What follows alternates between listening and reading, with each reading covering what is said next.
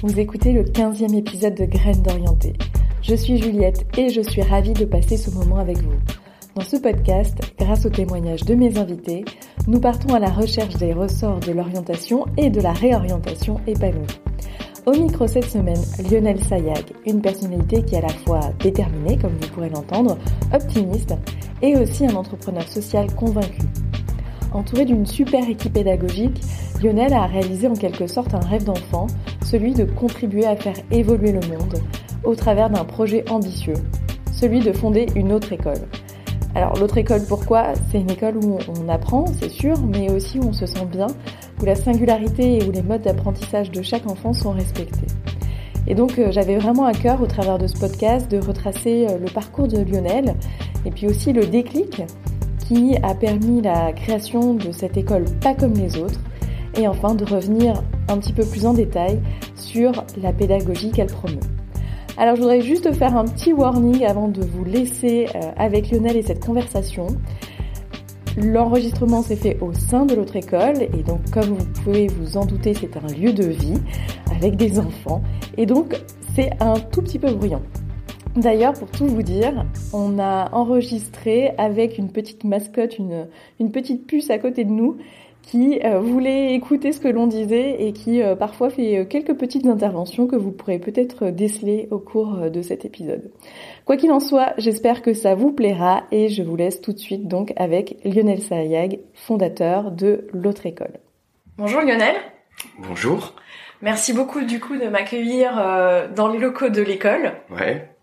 Euh, on a même une petite mascotte pour l'enregistrement euh, qui nous accompagne, c'est assez chouette. Et c'est un enregistrement qui est un petit peu particulier parce qu'il s'inscrit dans une certaine continuité. Mhm. Récemment, j'ai sorti un podcast euh, avec Alexandre Pachulski qui a été impliqué dans ce projet. Mhm. Et je suis assez contente qu'on puisse tirer le fil du futur du travail, des compétences de l'orientation pour en revenir à la source qui est l'éducation. Mhm. Donc merci beaucoup de m'accorder de ton temps. Merci à toi. Ma première question, c'est quel est le pire conseil d'orientation que l'on t'ait donné? Le pire conseil d'orientation qu'on m'ait donné, euh, de pas croire en mes rêves. Ou que ouais, ou qu'il y avait des trucs qu'il fallait pas, auxquels il fallait pas, euh, fallait pas espérer parce que c'était des trucs d'utopistes ou des, ou, des rêves. Ouais. Qu'est-ce que tu souhaitais faire quand tu étais euh, petit? Je voulais changer le monde. et, euh, et on m'a dit que c'était pas possible. C'était plutôt un message qui venait euh, de l'environnement familial. Non, pas du tout. Moi, enfin, moi, j'ai toujours eu un, je sais pas, j'ai toujours eu ce truc en moi où ben euh, de, de, de voir ce qui que ce qui m'entourait, que le monde n'était pas forcément génial et comme j'étais quelqu'un d'assez sensible, ben ça me touchait personnellement. Et donc bah je me disais mais comment comment on peut faire quoi? Il y a tellement de gens qui sont malheureux, comment on peut faire pour les aider? Comment on peut faire pour que bah ce, ce monde tourne mieux? Et, euh, et, voilà, enfin moi c'est tout ce qui a guidé mon, mon parcours, de, de, se dire comment on essaie de d'améliorer cette société, de rendre le, le, monde un tout petit peu meilleur en tout cas. Comment t'as vécu euh, ta scolarité jeune? Bah moi j'ai plutôt bien vécu ma scolarité, donc euh, euh, je pense que j'étais un enfant assez précoce, enfin ou, qui m'adaptait plutôt bien au système. Euh, mais je m'ennuyais en fait. Et avec le recul, je m'aperçois de plus en plus à quel point je m'ennuyais. Et donc, bah, euh, j'ai réussi à m'en sortir parce que, bah, euh, j'arrivais à plus ou moins répondre aux attentes des professeurs et en même temps, bah, j'avais un comportement un petit peu particulier en classe, mais c'était ce qui me permettait de, de m'échapper ou de m'amuser, enfin je sais pas, ou de, ou de trouver un sens à tout ça. Donc, donc je m'en suis plutôt bien sorti. Et avec le recul aujourd'hui, je me dis, je me dis que l'école aurait pu m'apporter davantage, m'aurait pu m'apporter autre chose. Enfin, euh, aurait pu développer qui j'étais vraiment, aurait pu m'aider à, à développer ma créativité, euh, à valoriser ma sensibilité, à euh, m'aider à, trouver ma singularité. Et alors justement, quel a été ton chemin jusqu'à l'autre école? Donc j'ai fait une maîtrise en économie à Dauphine. Après été à Sciences Po Paris, donc j'ai fait le master de finance et stratégie là-bas et en même temps affaires publiques. Euh, à la sortie de Sciences Po, euh, donc d'abord je suis parti à Hong Kong pendant quelques pendant euh, un peu moins d'une année pour travailler en banque. Et après je suis rentré, j'ai été attaché parlementaire. Euh, donc dans les Hauts-de-Seine, avec toujours cette voilà cette ambition. Bah, je pensais que l'intérêt général ça passait par la politique. Je pensais que changer le monde, ça passait par la politique. Euh, et, et, ensuite j'ai voulu préparer l'ENA, donc j'ai préparé le concours de l'ENA, j'ai échoué. Euh, j'ai travaillé ensuite dans l'administration française, un petit peu au ministère des Finances, à la médiature de la République, à la Commission européenne aussi euh, au, au, Cameroun. Et puis je suis rentré euh, en, en, cherchant toujours cette, cette meilleure voie pour pour faire ce que j'avais envie de faire. j'ai travaillé en conseil, en orga et en strat pendant quelques années, et surtout j'ai eu l'occasion de pas mal voyager, ce qui a été vraiment quelque chose, bah, une des expériences les plus enrichissantes pour moi en fait de de voyager dans pas mal de pays seul euh, avec mon sac à dos et, euh, et, et, d'ouvrir mes perspectives. Et donc je suis rentré euh, à un moment tout à fait sens de, de, par mon parcours. J'avais fait pas mal aussi de, de soutien scolaire bénévole quand j'étais plus petit. Euh, j'ai toujours une sensibilité autour de l'éducation dans les différentes thématiques que j'avais traitées par hasard un petit peu dans des think tanks ou, ou lors de mes études et, et j'ai toujours été très proche des enfants aussi. Et à un moment, euh, ça a fait sens et je me suis dit, ben, euh, ce que je veux faire, c'est transformer la société. Le meilleur moyen de le faire, c'est de changer les mécanismes de pensée qui sous-tendent nos problématiques actuelles et futures, et que, à travers ces idées, à travers ces récits, eh ben, euh, on peut changer la société et rendre le monde meilleur. Est-ce que ça a été difficile d'opérer cette transition quand on a un parcours que je connais bien pour avoir fait Sciences Po Est-ce que tu t'es dit, euh, oh là là, mon Dieu, mais qu'est-ce que qu'est-ce que je fais? Ou alors est-ce que ça te semblait vraiment évident? Bah moi je l'ai presque pas vécu comme transition en fait. Enfin. C'était une continuité. Ouais, c'était la, la, la, continuité de ma réflexion. Donc euh, ma réflexion, je, je la connaissais. Enfin, le fil directeur était là, et euh, et donc c'était juste une étape supplémentaire dans cette réflexion. Et je l'ai pas vraiment du tout senti comme une. Je me suis même pas dit que j'étais en reconversion. C'est plutôt les autres qui m'ont envoyé cette image. Mm-hmm. Et moi je le voyais pas. Enfin, je le voyais un petit peu, mais pas tellement. Enfin, je me disais oui, c'est un autre secteur, mais euh, j'avais pas mal bougé, j'avais pas mal été dans, dans, différentes entreprises, même en conseil, on est souvent dans des environnements différents, donc euh, je me suis dit bah c'est juste un environnement euh, supplémentaire quoi, donc euh, donc je l'ai pas vécu comme euh, comme une reconversion. J'avais j'avais pas vraiment de doute en fait, j'avais pas de doute sur sur le fait que c'était le bon chemin, et j'avais pas de doute sur le fait que bon c'était très difficile, mais que j'ai qu'à un moment ça allait, j'allais arriver d'une certaine manière.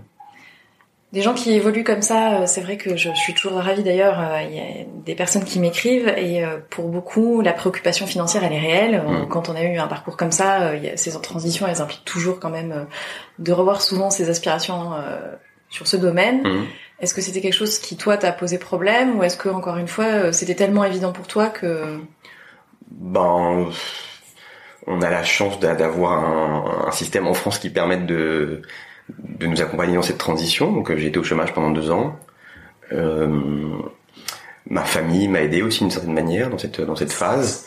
Euh, donc oui, c'était dur. Bah, de, bah, on perd en qualité de vie, on perd en statut social, mais encore une fois, enfin moi en tout cas dans mon cas j'étais j'étais sur mon chemin et et je et je, le enfin c'était juste des contraintes à intégrer. Est-ce que tu peux nous parler maintenant de la fondation de l'autre école et euh, donc de toutes tous les beaux projets que vous y développez? À un moment, je me suis dit bah finalement euh, c'est l'éducation. Euh, et donc là, j'avais juste cette idée-là, c'était de me dire bon bah ça va être autour de l'éducation. Je savais pas exactement comment. Au début, je pensais plus à des after school euh, pour euh, bah, pour insuffler euh, des méthodes de pensée ou des euh, ou des compétences différentes. Et puis après, petit à petit, on, bah, je me suis dit, ben after school c'est bien, mais ça sera qu'un temps pour pour pour s'occuper de ces, ces sujets-là. Et donc naturellement est venue bah, l'idée d'une école. Donc aujourd'hui, notre école, c'est un lieu qui regroupe quatre entités, donc une école primaire bilingue alternative et innovante, euh, j'imagine qu'on détaillera plus hein, la pédagogie, euh, une after school où on développe plus la sensibilité artistique et l'engagement civique, euh, une école pour les parents le soir où on fait des ateliers euh, autour de la parentalité, autour du développement personnel. Euh, voilà, l'idée c'est de se dire que c'est un lieu où tout le monde apprend, c'est un lieu d'apprentissage finalement, c'est une, école pour tout le monde en fait. Et d'ailleurs, c'est dans ce cadre-là qu'on évolue. On se dit que bah on forme des on forme des, des, parents finalement, on forme des enfants, on forme des enseignants, nous on se forme, euh, tout le monde se forme en fait. Euh, et donc on avance tous dans le même chemin. Et, euh, et la quatrième entité, c'est ce qu'on appelait l'école du lien, c'est faire en sorte que le lieu soit ouvert le week-end pour créer du lien intergénérationnel, favoriser le lien social et s'inspirer de ce proverbe swahili qui dit qu'il faut tout un village pour euh, élever un enfant. Bah, l'idée là, c'est qu'on se regroupe tous autour de, de cette école et qu'on crée un village autour de cette école et ça, et ça rejoint aussi ma conception politique euh, de l'évolution de la société. Il y, a, il y a une dimension importante qui euh, importante pour une dimension forte qui est importante pour nous pardon qui est bah, que ce soit une école accessible à tous donc on a des tarifs qui varient en fonction du revenu des parents. On a cette, cette ambition-là de voilà de pouvoir euh, de pouvoir accueillir le, le plus d'enfants euh, le plus d'enfants possible, le plus d'enfants euh, quelle que soit leur catégorie sociale, quel que soit aussi leur, leur type d'apprentissage, puisqu'on essaie aussi d'être une école inclusive. on a des enfants qui sont qui sont EIP, on a des enfants qui ont certains troubles. L'idée c'est de d'élargir en tout cas le spectre de la normalité à travers l'école enfin le spectre de la normalité, je sais pas si on peut s'exprimer ainsi, mais en tout cas le, le spectre des gens qu'on qu'on qu'on prend euh, qu'on prend dans, dans, une dans une école ouverte et inclusive. Pour refaire le lien un petit peu avec ce qu'on disait avec Alexandre dans, dans un des précédents podcasts, euh, on parlait de la complexité du monde actuel, mm. on a parlé d'intelligence artificielle, on a parlé euh, des nouvelles compétences, etc. Donc, euh, je serais ravie que tu me parles de la pédagogie pour qu'on puisse faire le lien justement entre ces deux aspects. On est parti de nous de, de quelques grands constats notamment que l'école a assez peu évolué finalement. Enfin, il y avait ces images euh, où on voit une classe fin euh, fin 19e siècle et une classe aujourd'hui. Bon, c'est un petit peu un coup marketing, mais qui, qui, est très similaire en tout cas. Mais donc clairement, oui, la, la société est en, train d'évoluer et on ne sait pas du tout à quoi veut ressembler. Enfin, il y a Ken Robinson qui l'explique assez bien dans un des thèmes les plus vus de l'histoire. Euh, on ne sait pas grand chose. Enfin, avec l'accélération actuelle, on ne sait pas grand chose à quoi va ressembler la société en 2050.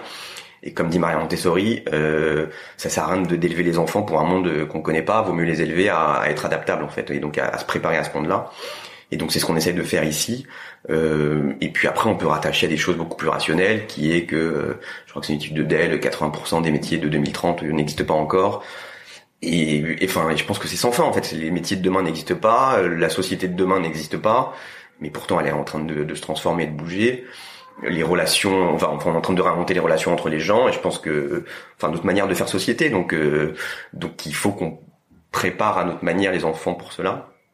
Euh, donc dans ce cadre-là, nous à l'autre école, on a euh, on a six actes dans notre pédagogie. Donc le premier acte, c'est de suivre le programme d'éducation nationale, de suivre le socle, pour continuer à faire lien et pour et pour porter notre projet qui qui est de bah, d'être une école pilote, une école euh, modèle pour une évolution plus globale du système éducatif. Donc on, suit le programme, le socle de l'éducation nationale. Euh, deuxièmement, on est une école bilingue, donc euh, franco-anglaise. Troisièmement, on développe les compétences exécutives et cognitives, donc euh, le réflexe inhibiteur, la concentration, la mémorisation.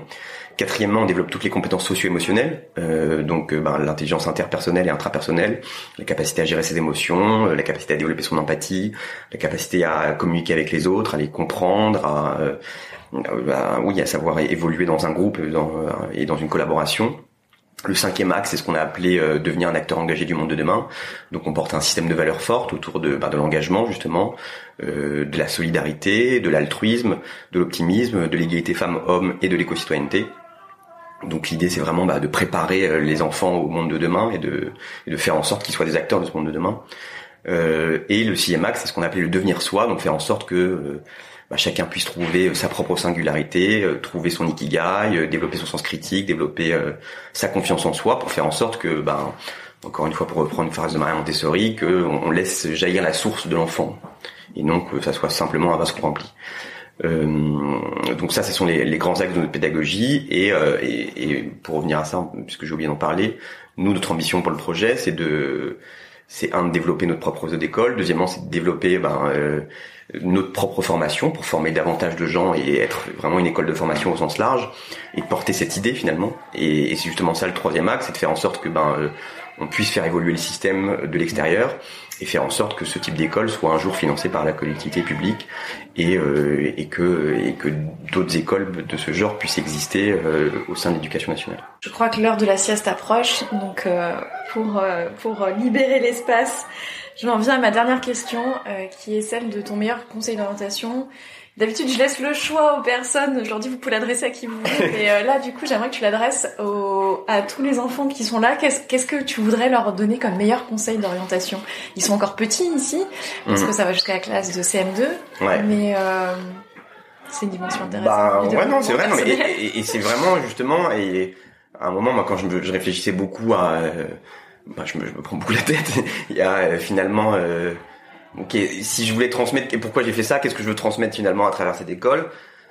Je pense qu'il y a un côté euh, crois en toi et euh, et si je peux être vulgaire, emmerde emmerde les gens finalement. Enfin, euh, sois assez fort pour pour dire non à la société, pour dire enfin pour dire non à la société s'il le faut en tout cas, mais pour euh, pour suivre ton propre chemin et non pas euh, suivre le chemin que que la société dictera pour toi.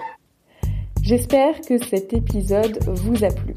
Si vous voulez m'aider et promouvoir le podcast, rien de plus simple, vous pouvez vous saisir de vos dix doigts, aller sur iTunes, laisser un commentaire 5 étoiles.